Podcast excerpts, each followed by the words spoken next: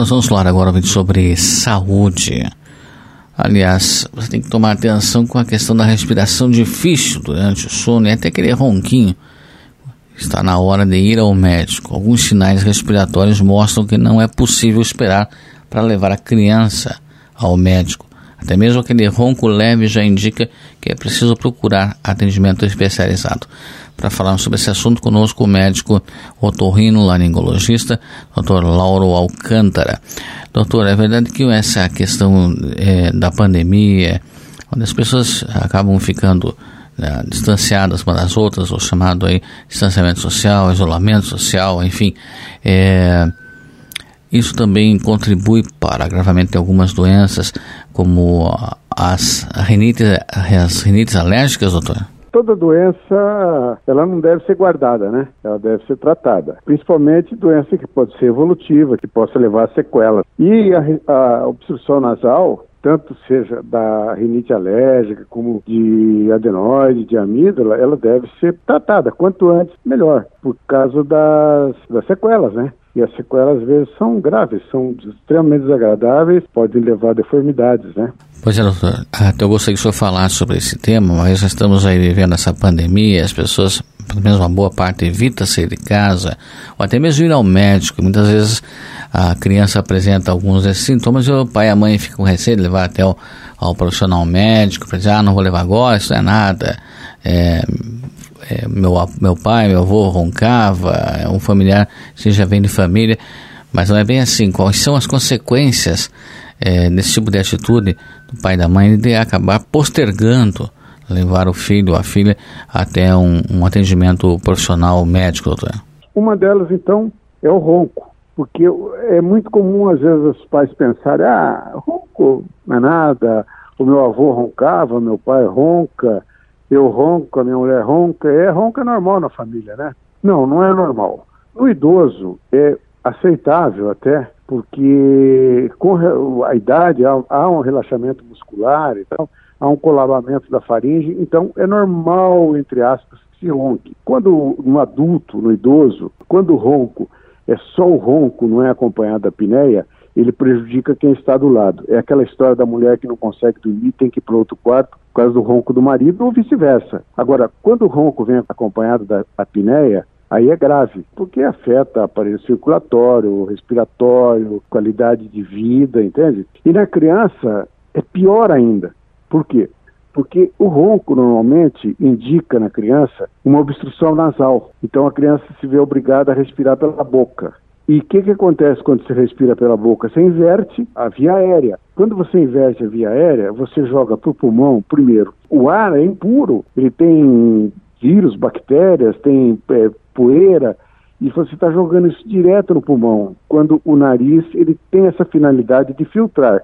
Outra finalidade que o nariz tem é de umidificar o ar. Então, quando você respira pelo nariz, você joga um ar úmido adequado para o pulmão e a temperatura também normal, ele regula também a temperatura. Quando você joga diretamente pela boca, essa respiração pela boca, que é, na verdade, aparentemente não, mas ela é insuficiente, você está jogando esse ar todo, com todas as impurezas, temperatura inadequada, umidade inadequada. Então, o que acontece? Você vai estar tá comprometendo o seu pulmão e compromete também a faringe. Então, aquele indivíduo que respira pela boca, ele acorda à noite com a boca seca, né? E a criança não é diferente.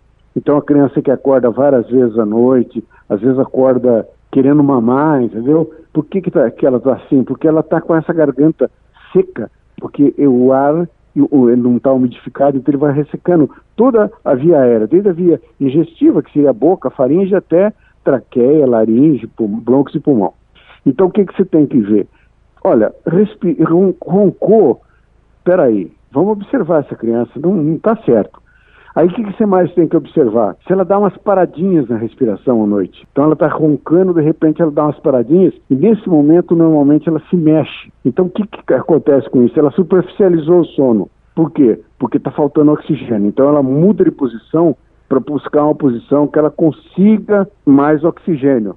Mas com isso, ela já fez um micro despertar. Então ela passa a noite inteira fazendo esse micro despertar. Então é um sono completamente intranquilo, é uma péssima, péssima qualidade de sono. No dia seguinte essa criança está irritada, essa criança está agitada, ela é, não aceita diálogos, entende? Então, é um problema muito sério no aspecto comportamental. Além do que, se ela estiver fazendo apneia, então ela está fazendo um prejuízo muito grande para o seu aparelho cardiorrespiratório. Então ela está fazendo uma baixa saturação de oxigênio, esse coração tem que estar tá fazendo batimentos a mais. Então, se você colocar a mão no peitinho da criança, ela está tu, tu, tu, tu, tu, tu, entende? Então isso pode levar a uma coisa gravíssima que chama é, hipertensão pulmonar com o desfecho que é o, que é o corpo pulmonar agudo, entende? Que é coisa que existe, não se conhecia há muitos anos atrás, hoje está é, completamente é, esclarecido o que, que acontece, entende? Então essa criança está sofrendo. Então se ela faz apneia, ela está fazendo um distúrbio grave do sono. Certo, doutor. Então, quais seriam aqueles principais sinais que os pais devem ficar atentos com relação às crianças e para que eles digam assim, não, agora é a hora de levar para o médico. Ou não, isso aqui pode aguardar um pouquinho mais. Qual é a orientação que o senhor repassaria então? Olha, se ele tem um ressonar, entende? Aquele soninho. Mas ele está é, dormindo com boa qualidade de sono, principalmente à noite no sono profundo, vamos dizer assim, dá para empurrar um pouco. Mas se ele está roncando francamente, se ele está fazendo uma apneia, se você vê que ele se descobre o tempo todo, você põe ele na cabeceira da cama, ele acaba no pé da cama. Quando ele é menorzinho, o que, que ele faz? Ele dorme com o bumbum para cima. Por quê? Para o palato cair e ele conseguir um, uma passagem melhor do ar. Nesse caso mais grave, tem que procurar, não pode ficar esperando, entende? Então, essa criança que respira muito pela boca, ela começa a deformar a arcada dentária. Ela começa, os dentinhos começam a ir para frente, o, céu da boca começa a ficar muito alto, entende? Ela baba muito, a, o lábio superior encurta, o inferior ele everte, entendeu? O queixinho fica vai indo para trás, entende? Então faz uma deformidade facial que para corrigir depois não tem mais. Se você não corrigir em tempo, se você não tirar causa e corrigir em tempo, não fizer aí uma, uma ortopedia funcional desses maxilares, não tem só depois uma cirurgia ortognática que tem que desmontar a face e remontar, quando na verdade é uma coisa que você pode prevenir e evitar.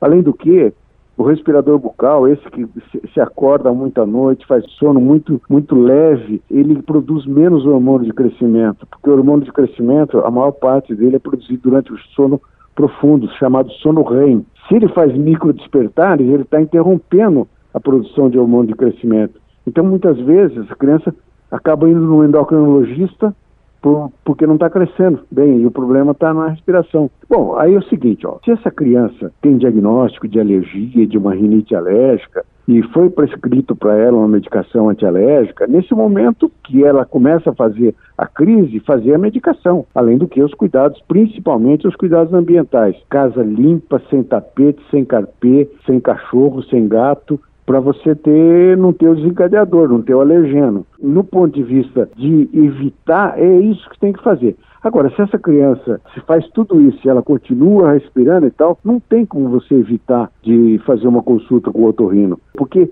além disso, pode ter outros problemas também. Essas crianças que fazem muita, muitos resfriados em repetição, essas crianças que têm, fazem otite, essa criança pode estar tendo um prejuízo auditivo também. Então é aquela criança que com dois anos de idade não está falando praticamente nada, quando ela tinha que estar falando aí de 50 a 100 palavras, não está falando nada, já começando a juntar palavras, entende? E não está falando. Aí você chama ela, hã? Que foi?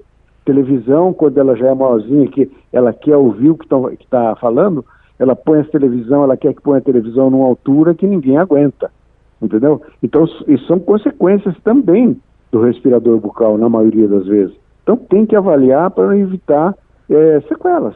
E são sequelas importantes, né? Que parece pouca coisa, mas para a vida vai interferir na qualidade de vida da pessoa. Muito bem, nós ouvimos então o, o torrinolaringologista, doutor Lauro Alcântara, falando sobre a respiração né, e o que os pais têm que ficar atentos, né? é, principalmente das crianças. Essa questão, como dissemos na inicial, até aquele mesmo ronquinho, né? Como se diz, na hora de dormir, é, tem que ficar atento e levar a um profissional médico para uma avaliação.